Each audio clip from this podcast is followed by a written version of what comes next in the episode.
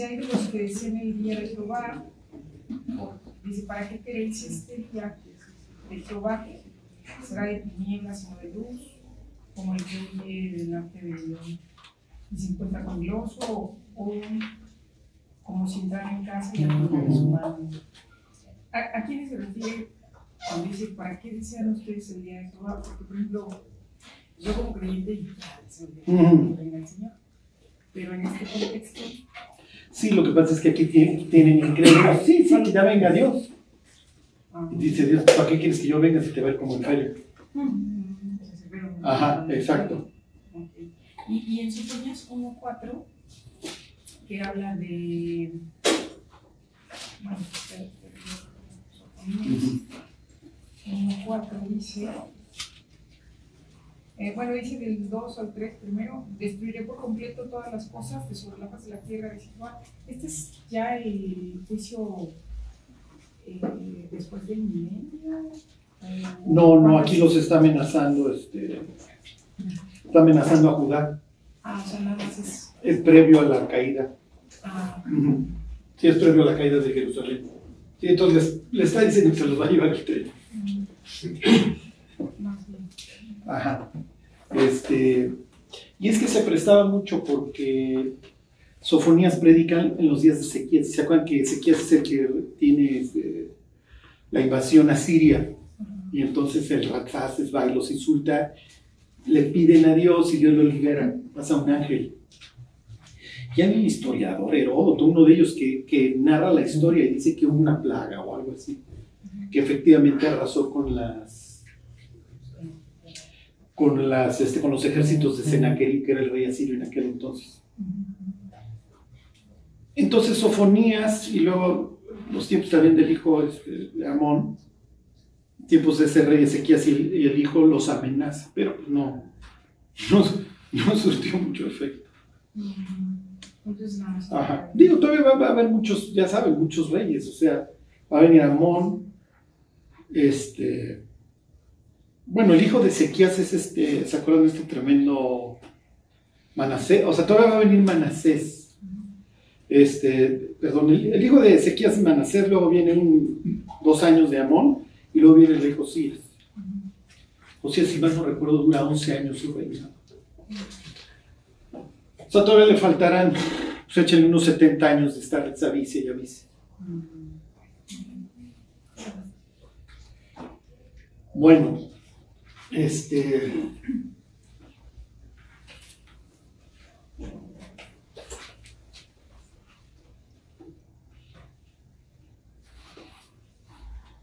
En días de Josías, no, este es en Josías, claro, no, no, este.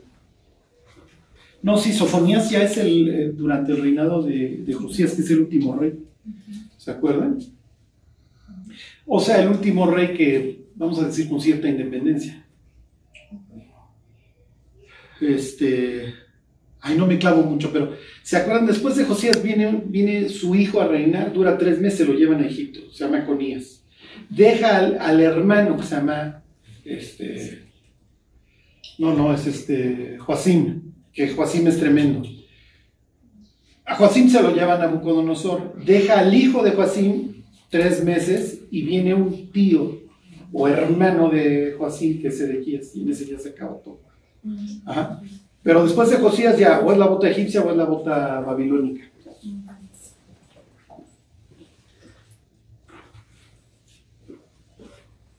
Ok, ¿alguien más quiere preguntar? Sí. En Éxodo, ¿por qué Moisés mata a un egipcio y no recibe castigo? Porque se pela, básicamente. O sea, realmente el castigo iba a ser de, de Faraón, no tanto de Dios. Claro, iba a ser de Faraón. Sí, sí, lo que pasa es que.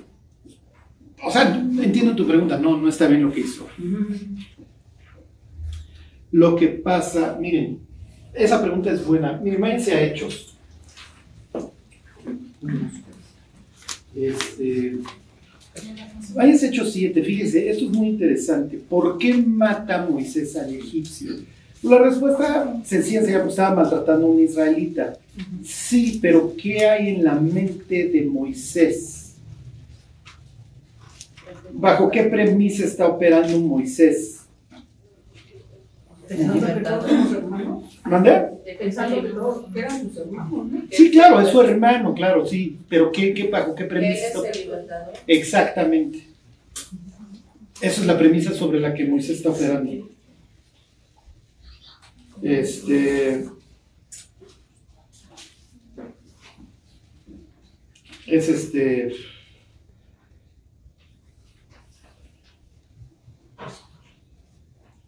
Dice el 23, 123.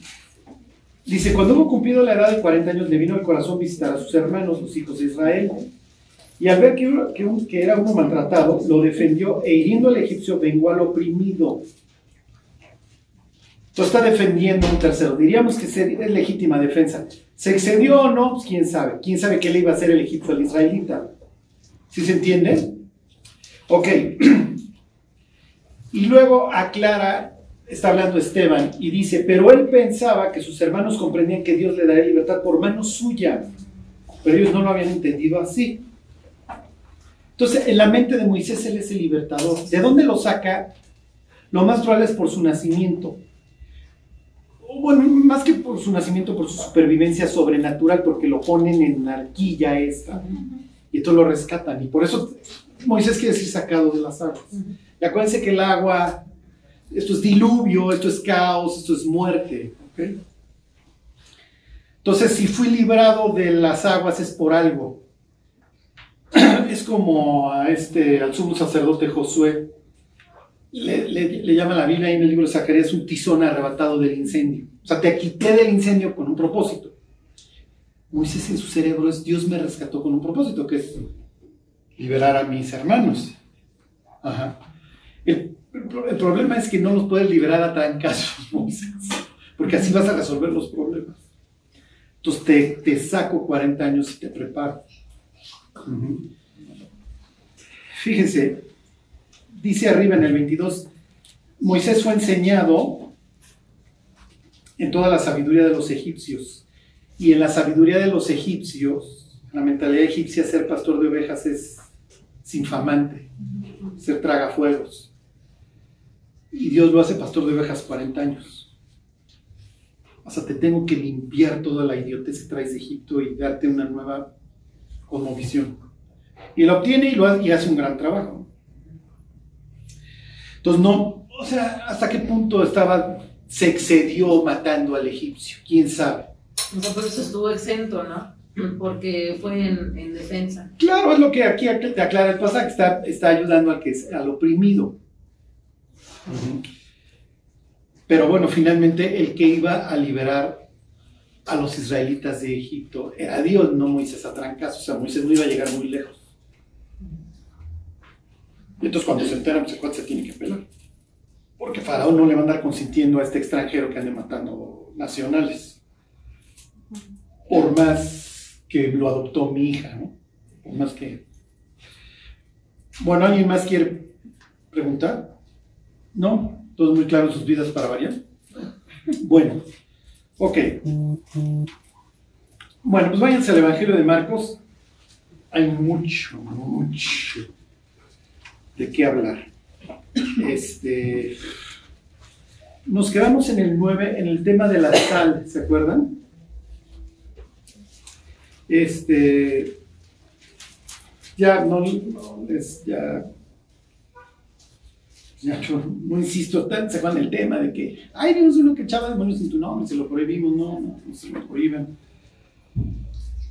Este, esta idea de que, miren, este, el, que el que recibe a un niño como estos en mi nombre, a mí me recibe. Y acuérdense que niño es inútil, niño es carga, ¿ok? niño es costo económico. ¿no? no me sirve hasta que tenga cierta edad. Pues, económicamente es una carga y además no tiene derechos. Pero pues, lo tengo que criar y lo tengo que cuidar. Y entonces Jesús está diciendo el que recibe a uno de estos, o sea, el, el que me siga va a comprar broncas, es lo que está diciendo. Pero no en mi caso, ustedes son las mejores ovejas sobre la tierra. Ustedes no dan guerra, no se preocupen.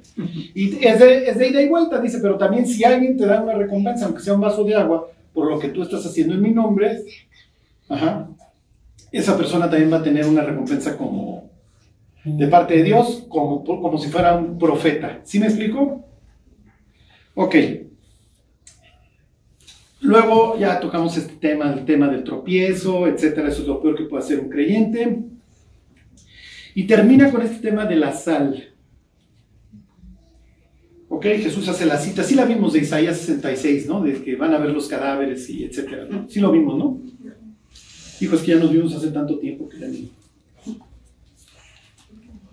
¿Sí lo vimos o no? ¿Sí se acuerdan de la cita de Isaías 66? ¿Mande? ¿Sí? Bueno, entonces no lo vimos. Ok. Bueno. Entonces me regreso tantito. Ya salimos de Cesarea de Filipo, ya nos fuimos a Capernaum. En el camino van discutiendo quién es el mayor, ¿se acuerdan? Después de que Jesús les dice que, él va a dar su vida este, por el mundo, y entonces toma al niño, y entonces dice, a ver, tienes que recibir el reino de los cielos como uno de estos, si el que quiera ser el mayor, etcétera, etcétera. ¿Ok? Sigue la farolés, porque hoy vimos a uno que echaba demonios en tu nombre y se lo prohibimos. Y Jesús, a ver, cuates, o sea, ustedes no son la última chela del desierto. No es una iglesia, ustedes no son la última Coca-Cola del desierto. ¿Ok? Bueno, ¿qué es lo peor que puede hacer un creyente? 942.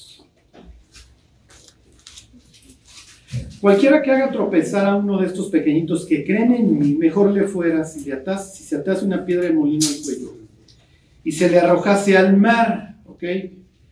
Esto sí lo empezamos a ver, ¿ok? Y luego vienen todas esas ideas de que si tu mano te es ocasión de caer, si tu pie, este, si tu ojo, pues mejor arráncatelo, córtate el pie, córtate la mano, ¿ok? Antes que ser echado al infierno. Ok. Sí vimos el tema del pecado imperdonable. ¿Eso sí lo vimos? Primera de Juan. ¿O no? Dijo, yo todo lo soñé, o bueno, ya estoy perdido.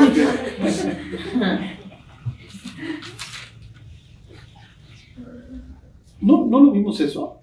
Dijo, entonces nomás lo preparé en mi cerebro y nunca se los dije. Ok. Bueno, entonces más que resumen, sí sería no, no, no podemos dar el tema por visto, porque si no, no podemos llegar al 10, porque todo esto va construyendo para llegar al 10. Ok, entonces vamos a leerlo. 9.42. Cualquiera que haga tropezar a uno de estos pequeñitos, a leer el 37, está en la columna de al lado. 36. Y tomó un niño y lo puso en medio de ellos, y tomándole en sus brazos les dijo, el que recibe en mi nombre a un niño como este me recibe a mí, y el que a mí me recibe no me recibe a mí, sino al que me. Ok, tú está el contexto de los niños. Pero el niño sirve como un ejemplo de que, oye, vas a comprar broncas, ¿sí me explico? ¿Quién es el mayor? A ver, voy a traer una persona que no tiene derechos y que, y, que es simplemente una carga, es el mayor. Para que ustedes ya no anden faroleando. ¿Sí se entiende? Ok, entonces en este mismo contexto de, de los niñitos, etcétera, les dice, cualquiera que haga tropezar, lo que les quiero decir no necesariamente está hablando de un niño, Sí, sí se entiende. Cualquiera que haga tropezar al indefenso, al oprimido, ¿ok? Al que no tiene derechos. Alguien que es menor que tú en patrimonio, en fuerza, lo que tú quieras. ¿Ok? Dice que creen en mí. Le sigo leyendo el 42. Mejor le fuera si, si se le atase una piedra de molino al cuello y se le arrojase al mar. En la mentalidad de Dios, lo peor que puede hacer un ser humano es tropezar ¿Sí se entiende? Cerrar el reino de los cielos. Por eso es que el Jesús le dice a los religiosos que ellos van a llevar mayor condenación. Dice, porque cerraron el reino de los cielos. Y luego les dice, pues ni entráis vosotros, ni dejáis entrar a los que están entrando. ¿Sí se entiende? Le está hablando realmente a incrédulos, personas que no creen en Dios. Ahora, ¿podemos los cristianos tropezar? Sí, sí, sí podemos tropezar. Ahorita lo vemos. Ok, versículo 43. Entonces aclara Jesús que está hablando con los discípulos. Lo más probable es que hay más, más auditorio. Si tu mano te fuera ocasión de caer, córtala. Mejor te centrar en la vida manco que teniendo dos manos ir al infierno, al fuego que no puede ser apagado. Donde el gusano de ellos no muere y el fuego nunca se apaga. Jesús está haciendo una cita de Isaías 66, ahorita la leemos. Si tu pie te fuera ocasión de caer, córtalo. Mejor te centrar en la vida cojo que teniendo dos pies ser echado en el infierno al fuego que no puede ser apagado, donde el gusano de ellos no muere y el fuego nunca se apaga.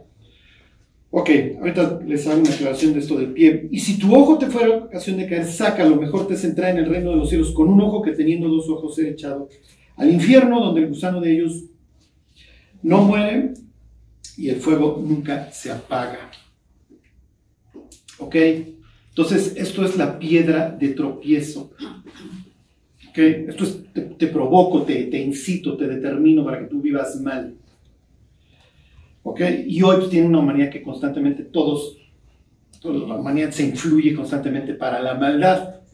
¿Ok? Y eso te condena al infierno. Este, piensen en la condenación de la serpiente por lo que hiciste, te vas a arrastrar, vas a ser un animal rastrero, ¿se acuerdan? Vas a andar sobre tu pecho, vas a comer arena, vas a comer, o sea, vas a caer, por eso todas estas expresiones de que lucero cae. ¿Cómo caíste, oh lucero? ¿Se acuerdan? Hijo de, la luz, hijo de la, mañana. ¿Ok? Eh, ¿Se acuerdan de la expresión de Jesús? Yo vi a, Satanás, a Satanás caer como relámpago. ¿Ok? Piensa Apocalipsis 12, Satanás es arrojado del cielo siempre es esta expresión de que vas a caer hasta lo más bajo. ¿Ok? en ese sentido, el primer determinador, la primera persona que empuja a otro para que peque, es, este, es Lucifer, y de ahí pues, el resto de, de, la humanidad. Entonces Jesús está haciendo una, ¿cómo les diré? Una advertencia muy fuerte. ¿Ok? El impulsar, el, el ayudar, el aconsejar, el tentar a otro para que, para que peque, es lo peor que un ser humano puede hacer. ¿Ok? A ver, les pongo algunos ejemplos. Váyanse a Romanos este, 1. Romanos 1 te va describiendo cómo se pudre una sociedad. En este caso, cómo se pudrió el mundo. ¿Ok? Cómo el ser humano prefiere creer cualquier cosa y, honrar sin necesario a las moscas. antes que al creador, ¿ok? Y cómo esto lo lleva cada, en una descendente, en una descendente cada vez peor. Y termina hablando así de cómo se va pudriendo el ser humano, tienen del 28 en adelante, así todo lo que el ser humano se va provocando a sí mismo. Y en el 32, fíjense lo que dice, 1.32, ahí están. Dice, quienes habiendo entendido el juicio de Dios que los que practican tales cosas son dignos de muerte, no solo las hacen, sino que también se complacen con los que las practican. Ajá. Y si le preguntáramos a Jesús, oye, a ver tú, danos un ejemplo de lo peor. ¿Quién para ti es lo peor, Jesús? ¿Qué diría Jesús? El religioso. Porque el religioso te está haciendo creer que vas camino al cielo. Eso es lo peor. ¿Sí me explicó? que presentándose como el tenedor de la verdad es la primera persona que te engaña para que te vayas a pudrir al infierno. Claro, miren, al final de cuentas, el ser humano crea voluntariamente lo que quiere creer. ¿Por qué? Porque además nos conviene, ¿sí? O sea, este cuate me trata bien y además me dice que puedo venir crudo y nada más me tome una birria, pero haga yo A, B y C y así la vamos librando. ¿Ok? A ver, váyanse, váyanse Isaías 66. Las piedras de molino, digo, piedrones que se utilizaban para triturar las aceitunas y sacarle, el aceite.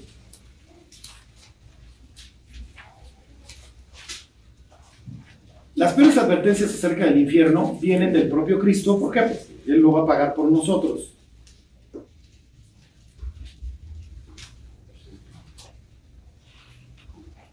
Ok. Les leo desde el 22. Dice, porque como los cielos nuevos y la nueva tierra que yo hago permanecerán delante de mí, dice Jehová, así permanecerá vuestra descendencia y vuestro nombre allá. Es vida eterna. ¿Ok? No vas a desaparecer, sigues teniendo tu nombre. Tu nombre está escrito en el libro de la vida. ¿Ok? Y tuviste fruto, tuviste descendencia. Y de mes en mes y de día de reposo, el día de reposo, vendrán todos a adorar delante de mí, dijo Jehová. O sea, durante nuestra estancia en el cielo, o una vez que heredemos la tierra, lo que les quiero decir, cuando vivamos con Dios, esta idea de llevarnos con Él y de renovar cíclicamente la creación no termina.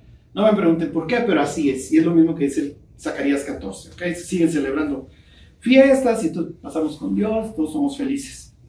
¿Ok? Y entonces tienen esta idea de, pues de que tenemos reunión semanal con Dios. ¿Ok? Y dice, versículo 24, y saldrán y verán los cadáveres de los hombres que se rebelaron contra mí, porque su gusano nunca morirá, lo que dice Jesús ahí en Marcos 9, ni su fuego se apagará y serán abominables a todo hombre.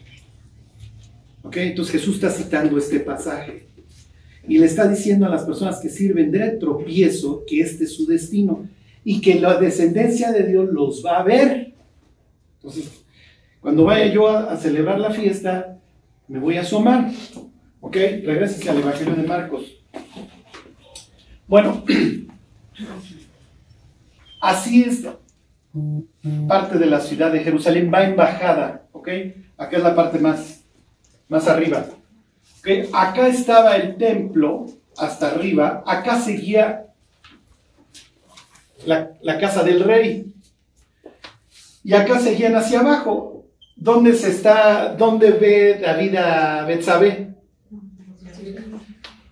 En la eternidad ya le podrán preguntar, ¿y sabías que ahí estaba el rey? Porque si tú estabas bañándote aquí en cueros, la, casa de arriba, el rey podía ver, lo que les quiero decir es que el rey veía para abajo, y el que veía para todos hacia abajo era Dios. Hay un versículo en Ezequiel 36, no me acuerdo, que dice que Dios está harto de que mi pared ve con la pared de estos y yo me tenga que fletar sus abominaciones, quejándose de los reyes de, Judá. ¿Ok? Pero se los pongo para que se ubiquen cómo es eso. El estanque de Siloé estaba por acá.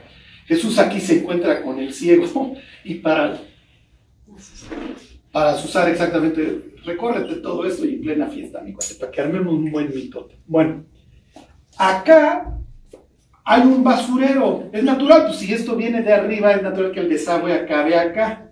¿Ok? Durante la época de los reyes, piensen, Manasés. ¿Ok? Este lugar se llama el Valle de los Hijos de Inom y aquí es donde inmolaban a los niños. ¿Ok? Y entonces lo que tenían era una figura así, en donde había una pila con fuego. Aquí estaba la, cara del, del dios malo y entonces aquí echaban al niño, mientras tocaban unos tambores para que los papás no se fueran a arrepentir al escuchar los gritos. ¿Ok? Y entonces, este, este se llama el Valle de los Hijos de Inom Ginom. ¿Ok? Bueno, los judíos al pensar en un lugar tan repugnante, porque ¿qué hay en los basureros? ¿Hay qué? Tienes llamas, tienes los incendios constantes por las bacterias, tienes los gusanos, tienes el, el hedor, y como aquí es a donde matan a los niños y se escuchan los gritos y los tambores y entonces tienen las imágenes de Moloch y todos estos dioses asquerosos, los judíos asociaron este lugar con el infierno y ellos decían que si tú no llegabas a la eternidad por acá, a la casa de Dios, ibas a acabar aquí en el basurero. ¿Ok? Y entonces les hago énfasis, se llama el Valle de Inom. ¿Por qué me haces énfasis, Charlie? Porque la palabra griega que está ahí en infierno, en Marcos 9, cuando dice va al, infierno de fuego, la palabra es Gehenna. Es nada más una helenización del valle de Gehinom. ¿Ok? ¿Sí se entiende? Un día un griego, pues ¿cómo traduzco valle de Inom? Pues Gehenna, Gehinom. ¿Sí se entiende? Entonces cuando Jesús habla del infierno, se está refiriendo a este o usa como imagen este basurero asqueroso, a donde le dice al incrédulo, mira, tú te dedicaste, no está diciendo uno de estos pequeñitos de, a gratis. Jesús está trayendo a la memoria esto. Si me explico, tropezar a alguien es abusar de alguien indefenso como estos mataban a los niños. ¿Sí se entiende? Entonces, para Dios esto es lo peor que puedes hacer. Traficar niños, abusar niños, lo que ustedes quieran. ¿Ok? Y entonces dice, mira, cuate, antes de hacerlo mejor te hubieras ahorcado y te hubieras lanzado al caos tú solito. Pero te voy a mandar a un lugar en donde cada día de reposo la gente se va a asomar y te va a estar viendo cómo te revuelcas en las llamas porque vas a ser parte de este incendio. Este, porque tropezaste. Ok. Y luego Jesús va a traer a colación un tema que pensaríamos, bueno, Jesús, ¿qué tiene que ver todo este rollo que acabas de echar del tropiezo con la sal. Ahorita se los explico. Pero antes, váyanse a primera de Juan. No, no era pecado imperdonable, este, pecado de muerte. ¿Quién puede cometer un pecado de muerte?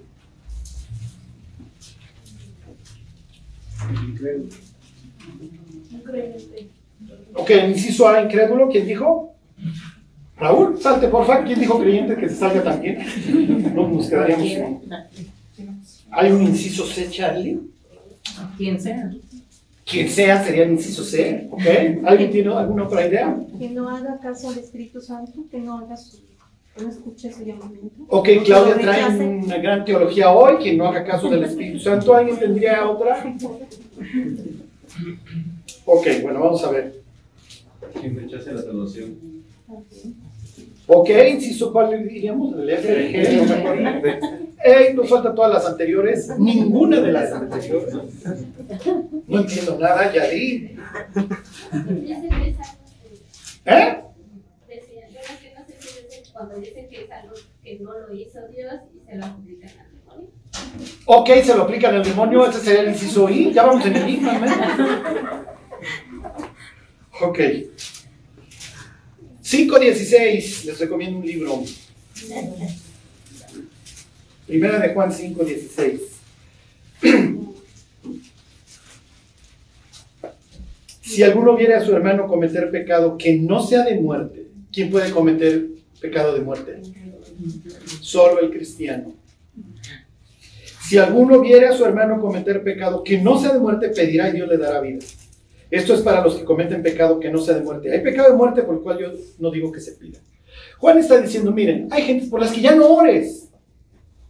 No, no, no, no, gentes. Hay cristianos por los que ya no oren, ya déjalos que se vayan. ¿Por qué? ¿Qué es lo peor que puede hacer una persona? Tropezar. Tropezar. Sí. Oh, sí. Entonces,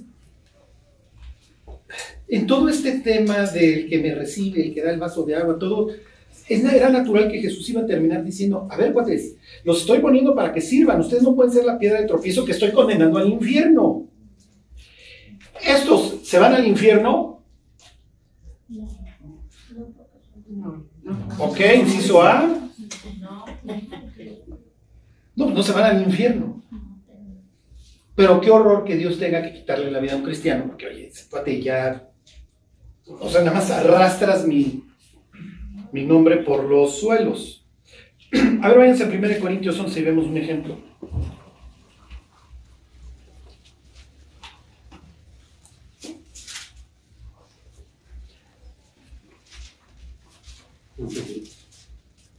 Corintios, ¿qué perdón? 11, este.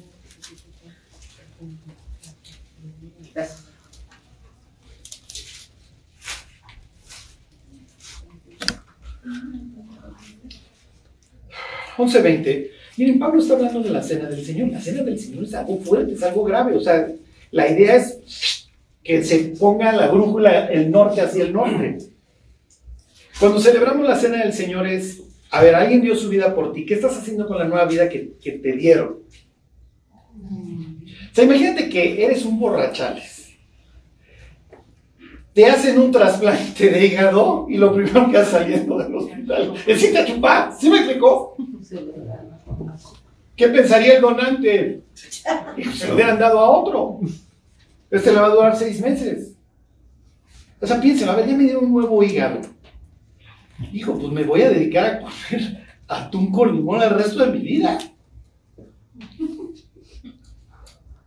Ok, fíjense, dice 11.20, dice, cuando pues os reunís vosotros, esto no es comer la cena del Señor, porque al comer cada uno se adelanta a tomar su propia cena, y uno tiene hambre y otro se embriaga. O sea, imagínense llegar a la cena del Señor que te encontrabas cuantos borrachos. ¡Amo a Cristo! ¡Wow! Oye, ¿entiendes más o menos lo que estás participando? Además ya no le va a quedar vino a los dos, ya te lo chupaste todo. ¿Y qué les dice Pablo Aguas? Porque están haciendo tropezar. Fíjense. Versículo 22. Pues que no tenéis casas este, en que comáis y bebáis. ¿O menospreciáis la iglesia de Dios y avergonzáis a los que no tienen nada? ¿Qué os diré? ¿Os alabaré? En esto no os alabo. Y entonces dice Pablo luego, fíjense, versículo 30. Por lo cual hay muchos enfermos y debilitados entre vosotros y muchos duermen. Los que duermen es que Dios se los llevó. Ya. Mira, mi cuate, ya, pecado de muerte. Tú no puedes tratar este evento de esta manera, tú no puedes tratar así tu vida y no puedes ser un tropiezo para los demás. Ya. Vienes al cielo. Ya, vente al cielo. Y qué horrible haber desperdiciado la única vida que, que, tuviste. ¿Ok? Entonces sí se entiende este tema de mejor colgarse la piedra. Ok, regresense a Marcos. Les, les hago nada más un paréntesis. El pie se puede referir a dos cosas. Uno es un eufemismo para los genitales o tus caminos, los caminos que has elegido, tu, tu andar, ¿ok? Pero eso es mero este, breviario cultural. Bueno, les vuelvo a leer desde el 947. Dice, y si tu ojo te fuera ocasión de quedar saca, lo mejor te centrará en el reino de Dios con un ojo, que teniendo dos ojos ser echado al infierno, donde el gusano de ellos no muere y el fuego nunca se apaga. Porque todos serán salados con fuego y todo sacrificio será salado con sal. ¿Qué, qué tiene que ver esto? Ahora trae a colación toda esta- la idea de los sacrificios. Versículo 50. Buena es la sal, mas si la sal se hace insípida, ¿con qué la sazonaréis? Tened sal en vosotros mismos y tened paz los unos con los otros. ¿Se esta expresión de Pablo? Toda palabra vuestra sea que sazonada con sal. ¿Qué tiene que ver Dios? En el mundo de ellos tiene que ver todo. ¿Por qué? La sal es la que impide que la putrefacción. La sal es lo contrario al basurero, a ese fuego, al gusano, a la inmundicia, a la descomposición. Entonces, ¿qué es lo que le está diciendo gráficamente a los muchachos? Ustedes no son de acá. Ustedes son de mi templo y ustedes son los que evitan que las cosas se pudran. Y efectivamente, los ha- había sacrificios que te tenías que comer el mismo día, pero había otros alimentos que no. ¿Cómo los conservaban? Con sal, como los regiomontanos. Ajá, con sal. La sal era tan preciosa que, ¿cómo se le dice al pago de nuestro trabajo? Porque te pagaban con sal. Ahí está tu salario. Entonces traficabas con sal porque la sal era muy valiosa. La sal era el refrigerador de la época. Uf, la sal era el refrigerador de la época. ¿Y qué somos nosotros? ¿Qué diría Jesús? ¿Vosotros sois qué? La sal. Y si la sal se hace insípida, no sirve más para nada, sino para ser echada fuera y pisoteada por los hombres. Mm, ok. Entonces estamos siendo piedra de tropiezo y además la humanidad se burla de nosotros. Un mundo impío. Ok, hay diferencia entre el mundo y la iglesia. Mm, mm, mm. Ok.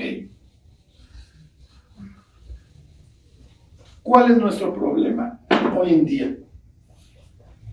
Miren, hay ciertas iglesias que no tenían estos problemas porque, este, porque eran perseguidas. Piensen en Esmirna y Filadelfia. Lo que les voy a decir hoy es muy, muy importante, ¿ok? Aquí tenemos el mundo. No piensen en un planeta, piensen en, en el ambiente, ¿ok? La, la palabra en griego sería eon, en la época. ¿Sí se entiende? Los alemanes utilizan la palabra tiempo, Zeit, y Geist quiere decir ghost, quiere decir espíritu, el espíritu del tiempo, cómo es el mundo, cómo es la época. ¿Ok? Ellos dirían el Zeitgeist, la- el momento, la idiosincrasia. ¿Sí se entiende? Pablo diría que Dios nos libró del presente eón, de la presente época mala. Así arranca la carta a los Gálatas. Y por este lado tienen la iglesia. Debería de haber un contraste brutal. Piénsenlo, este sería el trigo, este sería la cizaña que se parece pero no es. Y este lo siembran en la noche, alguien que quiere tropiezo. Pero tienen que convivir porque la otra opción es termino con todo. ¿Sí se entiende? ¿Por qué hay maldad? ¿Por qué Dios permite el mal? ¿Alguien ha visto la película esta del Sound of Freedom? ¿Cómo se llama? La... El libro de libertad. ¿Alguien la ha visto? ¿Por qué nadie la ha visto? ¿Connie ya la vio? Ah. No hay boletos. Miren, yo, yo, no, yo no la pudiera ver. No aguantaría, o sea, cuando fuimos a Israel y, llegué- y estábamos en el Museo del Holocausto, cuando llegué a los zapatos de los niños, me salí chillando. O sea, piensen en, piensen en lo que acaba de decir Cristo. Cualquiera que no tropezaron a estos niñitos, no sabe cómo le va a ir. Y entonces, ¿por qué no lo impides? Piensa en la parábola del trigo y la cizaña. Porque tendría yo que detener el tiempo. Al fin y al cabo, la vida, ¿qué es la vida? La vida es un lapso para que la persona se arrepienta, tan, tan, nada más, nada menos. Y, y la forma en la que Dios mide el tiempo no es la nuestra. un chavo que la vio me escribió, obviamente todo consternado, y me dice, ¿qué está pasando? O sea, todo con- conmocionado. Pues es natural. Cualquier persona en su sano juicio lo, lo trastornas. O sea, la capacidad de maldad que tiene un ser humano contra otro. ¿Ok? Bueno. Entonces, este, eso es lo que les quería explicar. O sea, Dios no detiene el tiempo, porque tendría que arrasar con todos y se acabó. Eventualmente se acaba. Es lo que dice Apocalipsis. El tiempo, Apocalipsis es, el tiempo no sería más, ya se acabó, se consuma esto. Ustedes al infierno, ustedes pasen, muchachos, se acabó. ¿Ok? Y finalmente eso es la eternidad. Esto es al cielo, esto es al infierno, ustedes no salen de ahí, ustedes no salen de acá. Tan tan. Estos carecen realmente de libertad porque no tienen nada que hacer, estos tienen una libertad total, pueden hacer lo que se les pegue la gana, son seres perfectos. Ok, el problema y lo que ha hecho súper bien el diablo, ahorita van a ver el ejemplo, es que en el siglo XXI, en la época que nos tocó vivir, ya no hay diferencia. Nos pasan las mismas cosas y vemos la vida de la misma manera y hacemos las mismas cosas. O sea, realmente el creyente tiene que, que decir, a ver, a ver, a ver, paren el juego. ¿Cuál es mi función en la vida? ¿Para qué respiro? Y si no hace ese ejercicio, no va a haber diferencia, se va a comportar igual, va a ver, va a ver lo mismo, va a hablar igual, va a pensar lo mismo, va a tener los mismos problemas o a veces peor que este. Lo que yo quiero provocar en ustedes es que tengan esto. A ver, yo soy iglesia, yo soy cristiano y yo voy a un sitio, yo voy al cielo. Yo soy distinto, soy diferente. Yo me, me encontré con Dios y algún cambio pues debió de haber operado. ¿Ok? El bombardeo al que estamos sujetos. O sea, piénsenlo, con la imprenta se, se imprime la Biblia, qué padre, sí, pero también se imprimen una serie de cosas terribles, ¿sí me explicó? Piensen en esto, la disponibilidad que nos da y la forma en la que nos transmite la cosmovisión. Toda la literatura del exilio gira alrededor de esta idea de asimilación, de que el mundo quiere que se asimile el pueblo de Dios, pero el pueblo de Dios se resiste a asimilarse. Mardoqueo le dice a Esther, mira, Mardoqueo, su nombre viene de Marduk, el dios babilonio. Esther viene de Ishtar, la diosa, la deidad esta femenina. O sea, les cambian el nombre. Le decía Mardoqueo a Esther, Esther, lo más probable es que no, lo más probable es que le llamaba Hadassah, pero bueno, porque ese es su nombre, ¿se acuerdan? Su nombre real. Y Mardoqueo lo más probable es que tenía un nombre hebreo, pero bueno. A ver, mi chava, te va, te va a cargar la bruja, igual que a mí, igual que a todos, si tú no actúas en este instante, para esto te trajo Dios, tú eres de este pueblo. Ah, sí es cierto. Entonces, ¿cuál que me mandas quitar los, los traje de luto? Yo voy a andar de luto, pues yo soy el pueblo de Dios, nos van a exterminar. Hay una distinción entre Babilonia, bueno, en este caso Persia, y nosotros. Piensa en Daniel, te vas a llamar Belsasar y vas a tragar puerco, vas chango, lo que fuera que le ofrecían. No, no, no como puerco. Oye, pues te voy a matar, pues me matas mi cuate, pero yo ya sé que esto acaba mal, y yo soy Daniel, y entonces ya déjenme decir Belsasar y Sadrach, Mesach, ya Abednego, yo me llamo Ananías, yo me llamo Azarías, y yo me llamo, ¿cómo se llama el otro? Misael. no me interesan tus nombres. Entiendo que quieres que yo me asimile. Entonces, esos libros estaban diseñados para todos esos infelices que vivían bajo las botas, diferentes botas extranjeras, para que no se asimilaran. ¿Por qué creen que los judíos tienen miedo a convertirse por más evidencia que les muestres? Porque para ellos es así, me voy a asimilar, me voy a volver como ustedes, dejo, dejo mi identidad. Y precisamente pues, cuando celebramos el Purim, pues es precisamente lo que festejamos, que no perdemos nuestra identidad, aunque Amán nos amenace con la muerte.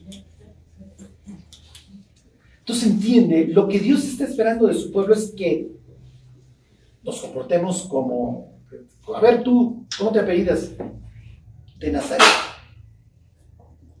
Entonces, mi Charlie, no me vengas con que eres López, ¿eh? No, no, tú eres de Nazaret López, está en tu acta de nacimiento, pero antes que nada eres mi hijo y te tienes que comportar como tal.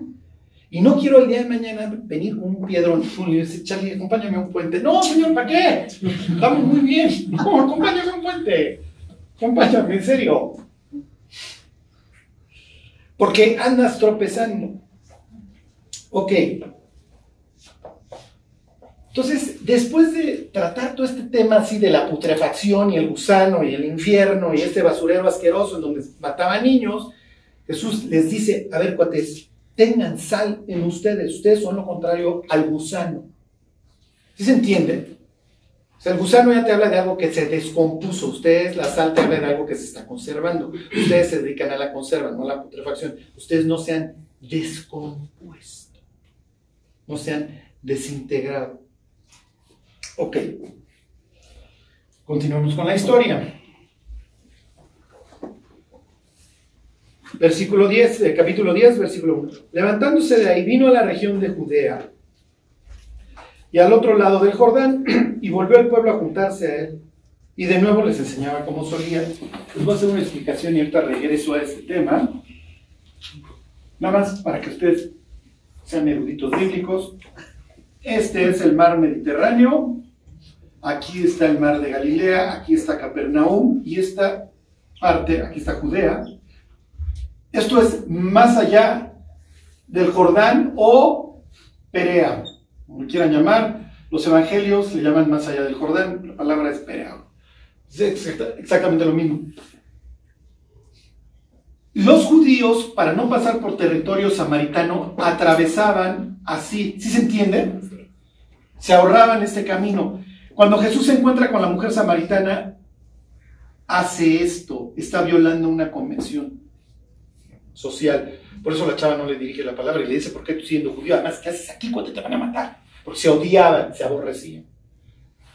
Cuando Jesús va a su muerte, viene de Capernaum, estuvo aquí, aquí está Hermón, aquí tienen esta plática, quién es el mayor, etc.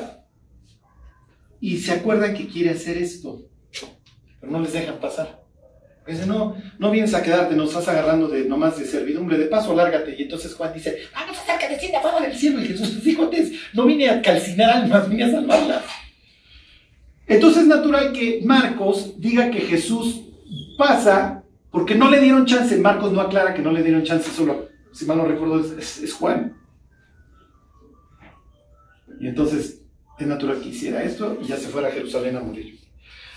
Lo que Marcos está diciendo es que Jesús va camino a su muerte, está hablando de sus últimos días. ¿Sí se entiende? Ok, bueno, en el camino va a tener muchos encuentros muy interesantes. ¿Ok? En el camino, acuérdense que va, Jesús va camino a la Pascua, entonces es natural que haya gente que ya también se empieza a ir. En el camino se va a encontrar con los fariseos, va a tener una discusión, quién sabe en qué parte, no, no dice en qué parte de su trayecto, se va a encontrar con el joven rico y acá sí nos aclara que es en Jericó donde se encuentra con Bartimeo. Bueno, versículo 2. Y se acercaron los fariseos y le preguntaron a Clara Marcos para tentarle si era lícito al marido repudiar a su mujer. Yo les pregunto, ¿es lícito al marido repudiar a su mujer?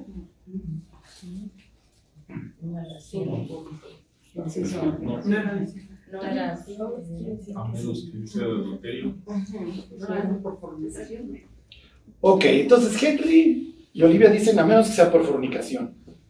¿Alguien tiene otra idea? Lo ideal es que no es lícito, pero Moisés se lo da porque estamos de necios. Es que ya no la aguanto, estamos aquí con Dios. Dios, ya, es que yo soy el güey. Tú sí lo la aguantas, mujer ¿sabes? que tú me diste. No, siempre estamos de la mujer que tú me diste y cosas así. Entonces, por eso es que Moisés les dice, ya me tienen hartos mis cuates y voy a dar una ley para que hagan carta de repudio. Pues, ¿no? Entonces, ¿cuál árbitro? Ahí está la amarilla y ahí está la roja. Y de repente llegaba el marido. ¡No, árbitro! A la regadera, vámonos. ¡No, árbitro! Entonces, ¿sí es lícito no repudiar a la mujer? Sí. ¿Por qué? ¿Dónde dice? ¿Eh?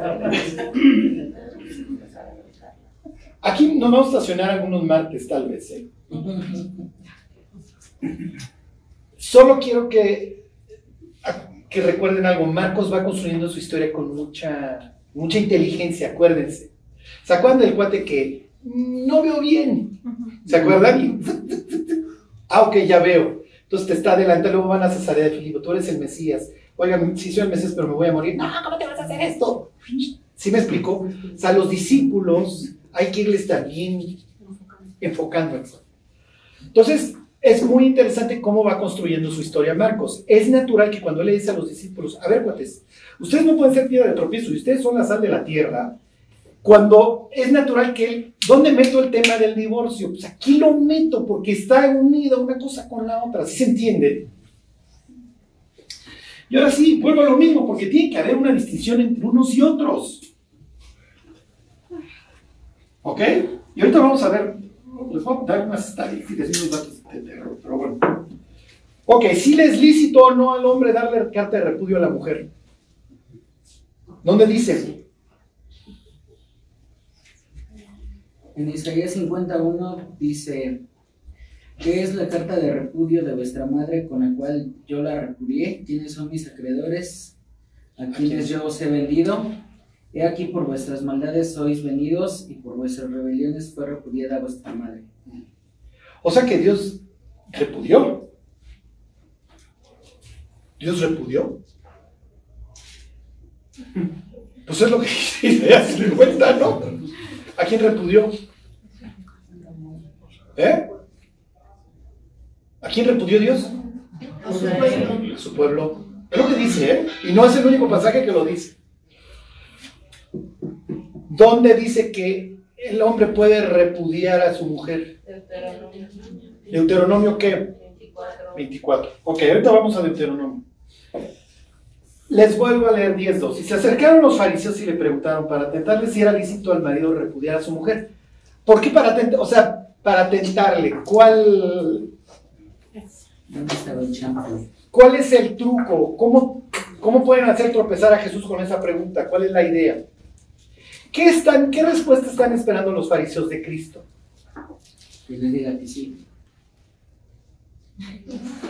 Si Cristo dice que sí es promotor de qué Cristo? Del divorcio. Si Cristo dice que no, Estás negando la ley. exactamente. Es uno de estas en donde ya te tengo atrapado. Si dices que sí, ya ves cómo eres un promotor del divorcio. Estás grueso, Jesús. Si dices que no, estás yendo en contra de la ley. La ley dice que sí. Ahora, ¿ellos qué creen que va a contestar Jesús? Que no. Claro, e- ellos creen que Jesús les va a contestar que no. ¿Ok? En la, previo a Cristo, ¿se acuerdan? Había dos vacas sagradas, dos grandes intérpretes de la ley. Uno se llamaba Shammai y el otro se llamaba Hillel. Uno era conservador, el otro era liberal. Hillel era como el, como el bonachón. ¿Se acuerdan de esta anécdota en donde llega el gentil y le dice a Shammai, Mientras estoy en este pie, si me resumes tu religión, me convierto. Entonces Shammai lo larga. Y entonces va con Hillel. Entonces le dice, si tú me puedes resumir tu religión mientras yo estoy en este pie, me convierto. Le dice Hillel, no hagas a otros lo que no quieras que te hagan a ti. Lo demás es puro comentario. Ve y aprende la ley. Y entonces el gentil se sorprende. Es una gran respuesta. Ok. En el caso del matrimonio también difieren. En el caso del divorcio, Shammai dice que solo por adulterio, solo por indecencia sexual. Hillel dice que, pues es que aquí no está aclarando bien las causas. Entonces te puedes divorciar por la causa que sea. Váyanse tantito a la izquierda, Mateo. Mateo 19. ¿Te refieres a lo que dice de cosa indecente? Ahorita vamos, ahorita vamos. Fíjense cómo plantea la cuestión Mateo, es Mateo 19.2, 19.3. Entonces vinieron a los fariseos intentándole y diciéndole, ¿es lícito al hombre repudiar a su mujer por qué? Por cualquier causa.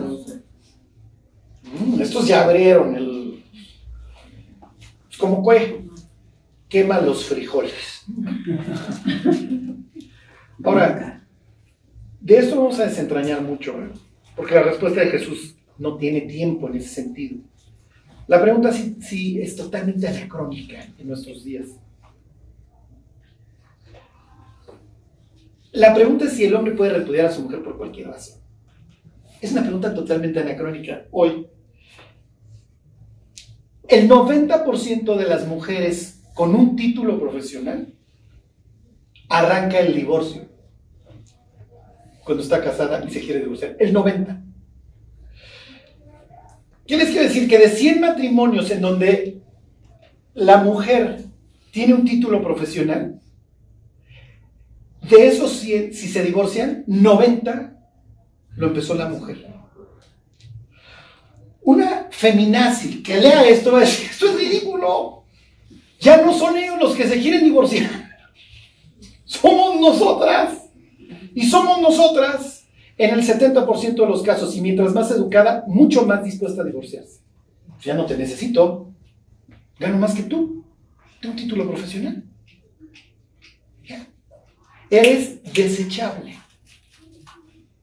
El matrimonio va obviamente en desuso. En Estados Unidos, ¿saben cuál es la primera causa por la que los hombres inician el divorcio? Piensen que en general, título, no título, de cada 100 divorcios, 70 los inician las mujeres. En el otro 30 o 20%, varía según el país, lo inicia el hombre. ¿Saben por qué? Díganme una razón. Porque ya no las aguanta. Se, se siente superior el chavo. Que no trabaja. ¿Por adulterio? Miren, adulterio es la 4. Que no las aguantan, hagan de cuenta, si vivir violencia la soporta el marido. El costo del divorcio en Estados Unidos es brutal para el hombre. Voy a perder a mis hijos, voy a perder la mitad de mis bienes y tal vez incluso más. Entonces me aguanto. La primera causa de divorcio en Estados Unidos, cuando lo inicia el hombre, que es la menos veces, es porque ella es drogadicta. Entonces ya, o sea, ya esa chava está grifa y ya no puedo. La convivencia es imposible. La segunda causa es la criminalidad, la entancaron. Ok, pues ya, este, ¿qué hago con los niños? ¿Qué hacemos? Este, bueno, ya nos divorciamos. Cuestiones como la infidelidad, la- todavía es tan grave lo que va a suceder, además de que voy a acabar devastado también mental y emocionalmente, que, prefiero no hacerlo, o me aguanto. En Estados Unidos el 56% de los matrimonios acaba en divorcio, el primero, el segundo matrimonio, no sé, es el 70, el 80%. O sea, las probabilidades de volverte a divorciar en la segunda, pues ya pasaste, pues ya, el que sí, el que sí, el que sí. Mismo infierno, diferente demonio, ¿no? Entonces ya me quito el segundo demonio más rápido. Entonces, esta pregunta ahí es totalmente anacrónica. O sea, no vendría ni al caso. Es otro mundo. En aquel entonces el hombre el que le dice, chava, te me largas, tú ni siquiera tienes la opción de pedirlo. Aquí es patriarcado, chava, y te aguantas. El propósito principal por el que la gente se casaba era uno, era procrear. Toda esta idea romántica y de amor no existía. En un mundo en donde la tercera parte de las mujeres muere dando a luz, piensen en Raquel, vamos a estar casados muy poco tiempo y lo que tenemos que hacer es apurarnos a procrear. Nuestro clan tiene que crecer, si no viene uno más grande y nos conquista. Cuando tú lees que Lea tuvo, ¿cuántos tuvo? Tuvo seis más Dina.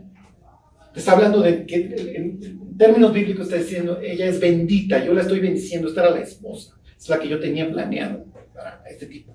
Este tipo vino y se enamoró de Raquel y se va a hacer un desastre. Si se entiende, el matrimonio romántico no existía hace 300 años. Es un invento nuevo. Y con esto yo no les quiero decir que no, que la gente no se apreciara, porque Isaac ama profundamente a Rebeca. Y la Biblia, lo- la palabra Isaac es risa, pero también es caricia. Entonces hay juego de palabras. ¿Se acuerdan cuando Faraón lo cacha? ¡Ay, me dijiste que tu hermana! Cuando, la ve cuando lo ve acariciándola.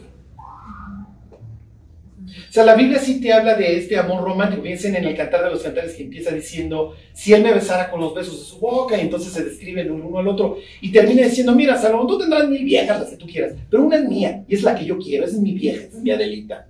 O sea, sí, esta idea del amor romántico sí existía. ¿Ok? Pero ¿qué es lo que sucedía? Y sucede hasta la fecha. Aquí estoy hablando de Occidente, porque hay países Arabia Saudita que no sucede esto. Los matrimonios arreglados, aquí vamos a poner el tiempo en la gráfica, los, pónganle años, y aquí vamos a poner la satisfacción matrimonial. Los matrimonios por, porque quiero tienen esta curva. Tengo mucha satisfacción en el, el primer año, el segundo, y va cayendo. Aquí es me quiero ya morir, mátenme. Mátenme porque me muero. Acábame. Ok. Los matrimonios arreglados tienen esto.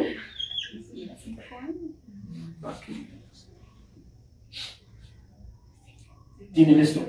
Porque, a ver, te conocí el día que nos casamos, estábamos nerviosos los dos, llegamos al cuarto en la noche de bodas y buenas noches. Te quitas el velo a ver si tienes bigote.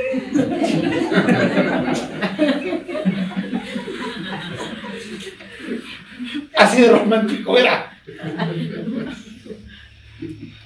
Pero ¿qué es lo que sucede? Nos vamos conociendo, pasó la fiebre del niño y salió adelante y le, quit- le quitaron los moquitos y nos dimos cuenta que somos buenos papás, y nos llevamos bien y nos queremos.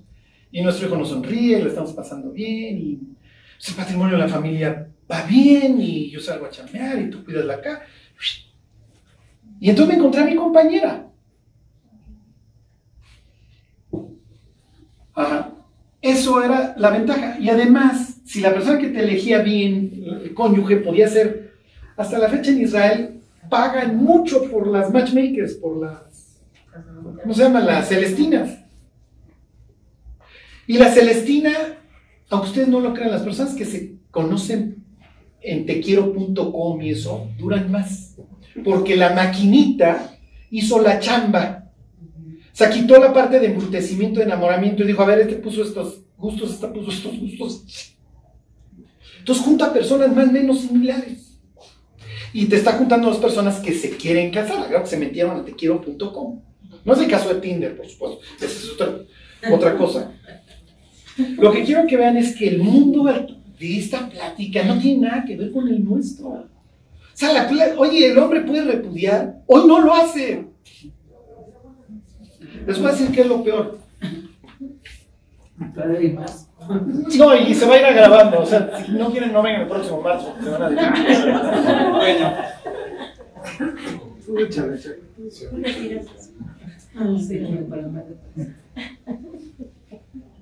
esto es fisiológico.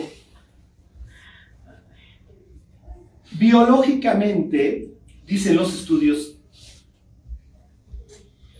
que el punto más, ¿cómo les? Más de, mayor energía sexual para las mujeres son los 30 años. En el caso de los hombres, es cuando tienen 20 años, los chavillos, incontrolables.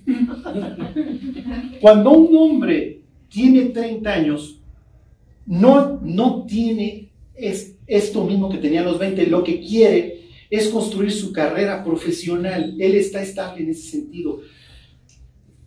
Y lo que él quiere es ver Netflix con su mujer, tener sus hijos en paz y seamos todos felices. Y el lunes tengo que salir a chambear porque estoy construyendo mi carrera, ¿sí se entiende? Y la mujer por el otro lado está pensando en otras cosas. Y entonces dice, ay, este cuate además ya echó panza. ¿Ok? La testosterona en los hombres decae después del matrimonio. Y entonces baja y sube la oxitocina, que es la de la satisfacción. Cuando nace el primer hijo, la, testosterona en los hombres declive más. Charlie, ¿cómo sé si tengo la testosterona baja si tienes pancita y tus hombros están así? La siguiente vez que ustedes vean un tipo empujando una carreola, ¿qué hay atrás del mango de la Es el soporte de la carrera. Es el caño. Es el soporte para la carrera. Sí, sí, sí. Y es un chavo que está pensando que el lunes llego a la junta y presento la diapositiva y vamos a alcanzar la meta de ventas y vamos a hacer y vamos a tornar. Y está con el niño y le da el biberón y trae bermudas, calcetín, café. Es lo menos sexy en el planeta. El pobre infeliz cargando dos hijos detrás de la señora en el supermercado con panza.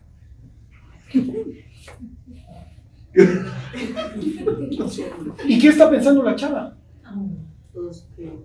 Y la chava está pensando en recordándolo a él cuando tenía 20 años y no salían, y él era el que insistía. Y hoy ya no. Él hoy quiere ver, cenar pizza y Netflix y que los niños se acuesten. Y si tienen suerte, pues tendrán sexo una vez al mes.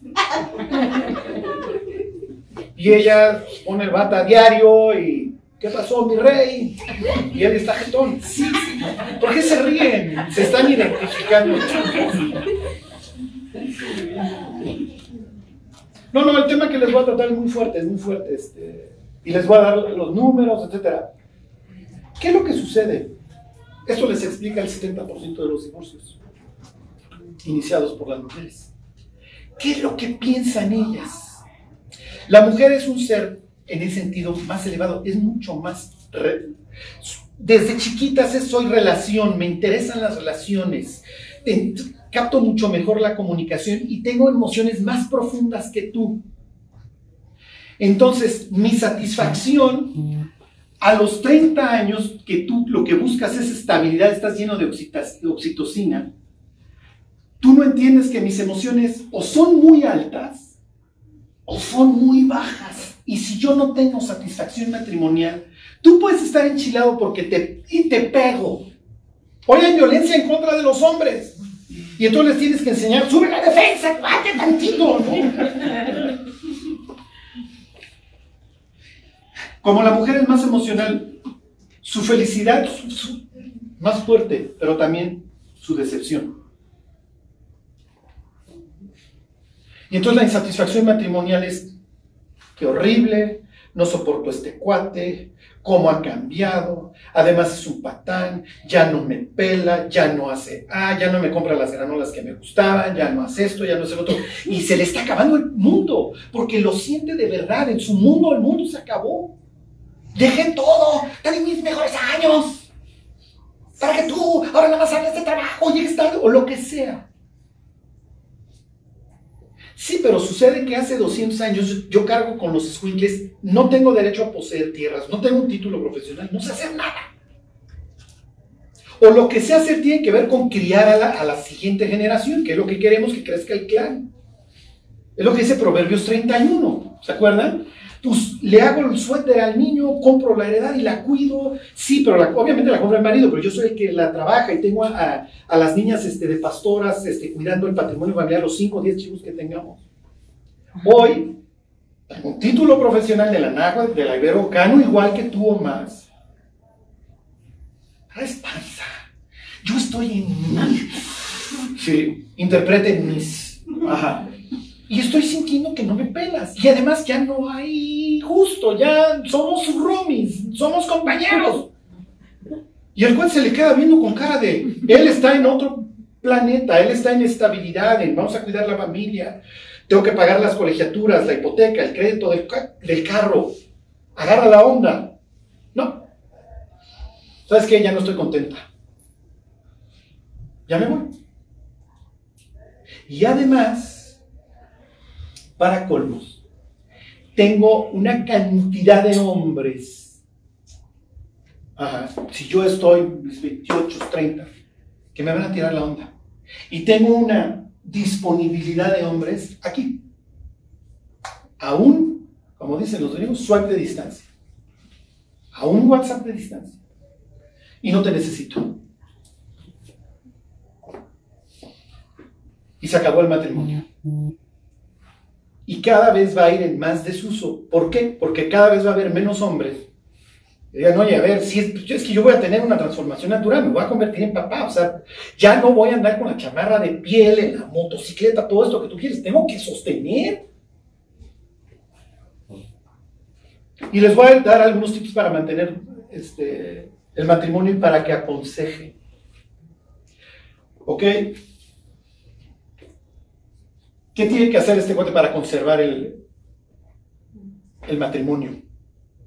Y que esto, y que ella no experimente esto. Pero voy a terminar con esto, ya, terminamos. Seguro va a el próximo martes. Ok, vuelvo a lo mismo. No entramos a la discusión. Entramos a la discusión de la ley. Porque la respuesta de Jesús es así, para variar, magistral. O sea, los va a llevar a ver, a ver cuates, no, no, no, no se me equivoquen, no nos perdamos. Porque no es lo único que dice la Biblia, mis cuates. O sea, Deuteronomio 24 no es lo único que dice la Biblia. ¿Ok? ¿Cuál es el punto? ¿Qué es lo que diría Jesús? A ver, mis cuates, aquí hay diferencia. Y aquí te compro lo que tú quieras, mi Charlie, de que el cuate echó casa, de que la chava se desesperó. Es natural, soy egoísta. Ya, no me gusta, si tengo la posibilidad de largarme. Además hay un cuate que me tira la onda, ya me voy, ya, no, no venimos ni al caso. Ok, está bien. Y Dios diría, ¿qué esperaban? Y sí, en el siglo XXI esta plática es totalmente inútil, o sea, ya ni siquiera es el hombre el único que tiene derecho a divorciarse. Son ambos y por la causa que quieran. En, en inglés es no, no fault divorce, o sea, no hay, no hay causa. ¿Cuánto tiempo toma un divorcio en matrimonios que no tienen hijos y que están casados bajo separación de bienes? Se llama divorcio administrativo. Van al registro civil, firman unos trámites y se acabó el, y se acabó el matrimonio. La legislación está diseñada para destruir el matrimonio. Que se acabe rápido. Eso es como la eutanasia, en realidad un balazo. Y Dios diría, a ver, mis cuates, esto no me sorprende. Lo que me sorprende es este. ¿Por qué? Ay, es que yo estoy muy insatisfecha en mi matrimonio. Sí, sí, sí, mija, está bien. Pero ¿dónde estás obteniendo tu satisfacción? Si se entiende, ¿a qué le tiras? ¿Cuál es el sentido de tu vida?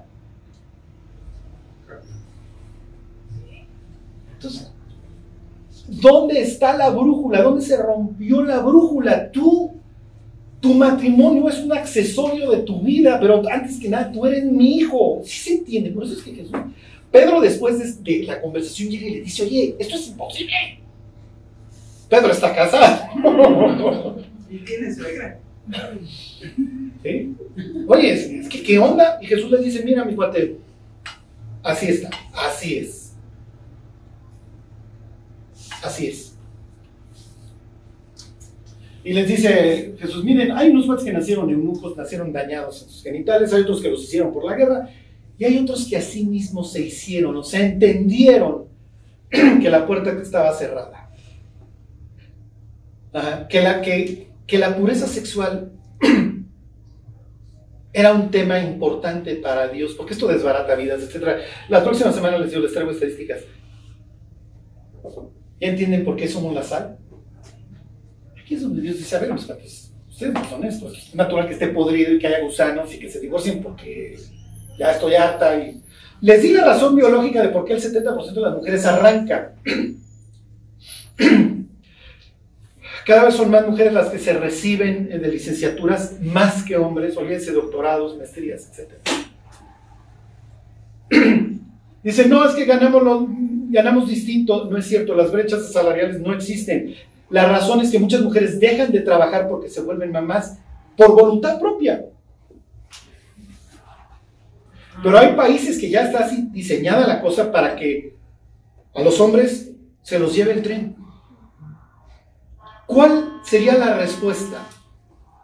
En el mundo hay una respuesta hoy así de, mujeres que salen a presumir la aspiradora. Y dicen, a mí me gusta ser esposa y yo amo a mi marido y a mí me gusta cocinar. Y se dedican a andar asusando feministas. Está bien. Para Dios ese no sería el tema. Para Dios el tema sería, a ver, ¿dónde está tu corazón? Porque donde está tu tesoro, ahí está tu corazón. ¿Quieres vivir para mí? ¿Quieres servirme? Tú eres sal. En tu casa no se va a descomponer. Y Jesús, va a hacer referencia a la creación, y la creación tiene este sentido de orden, de que no, de que no se desintegra, y de que no se mezcla, de que hay carriles, eso lo vemos la próxima semana. El bombardeo que vamos a recibir para que nos divorciemos, para que alucinemos a nuestros cónyuges, va a ser muy fuerte. Pero el punto es, Dios lo que nos preguntaría es, olvídate si tu mujer tiene buen carácter o mal carácter. A ver, la pregunta que Jesús haría es, ¿para qué vives? Tú eres la sal de la tierra, ¿para qué vives? Oye, es que no la aguanto. Qué bueno, felicidades. Pero ¿para qué vives? Porque estás juzgando al arco por las flechas, ¿sí me explico? O sea, lo principal es tu relación conmigo. Subiste a una persona contigo en esta relación que yo creé, está bien. El problema está acá. Y es lo que Jesús les va a decir. A ver, cuates, ¿por qué les permitió Moisés? ¿Se acuerdan? Por su corazón, ahí está el problema, cuates. O sea, no es si la chava fría o no mal los frijoles. El problema está aquí. Por eso se divorcia la gente. Ay, es que estoy insatisfecha, se ya me echó panza. Habla con él. Cómprale una caminadora.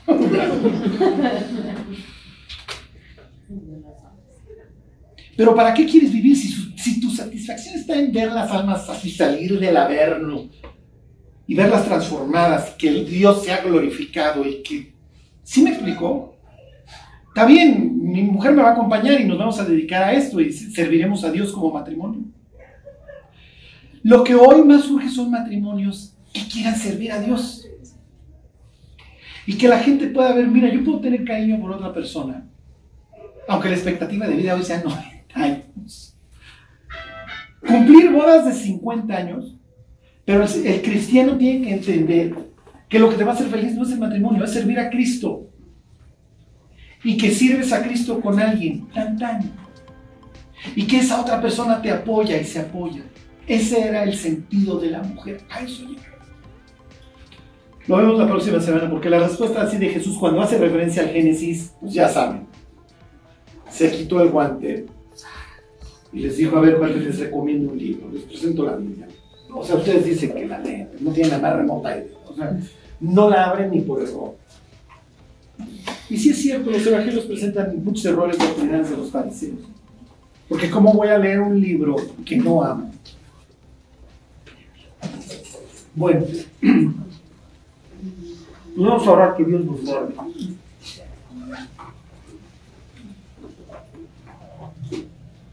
Dios te queremos dar gracias por habernos rescatado, Dios, por habernos rescatado de ese sitio en donde la llama nunca se va a apagar, Dios, y los gusanos nunca morirán.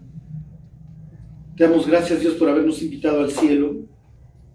Y mientras vamos, Dios, en este camino, ayúdanos, Dios, a no poner los ojos en las cosas de los hombres, sino en las cosas de Dios. Arréglanos, Dios, la brújula, Dios, que tengamos claro por qué vivimos y para qué vivimos. Te pedimos, Dios, por los matrimonios de esta iglesia, que los bendigas, que los guardes de todos los ataques que se reciben todos los días, Dios. Que nos cuides y que podamos ser un testimonio, Dios, para este mundo que se está yendo al infierno, Señor. Te lo pedimos en el nombre de Jesús. Amén. Amén. Bueno.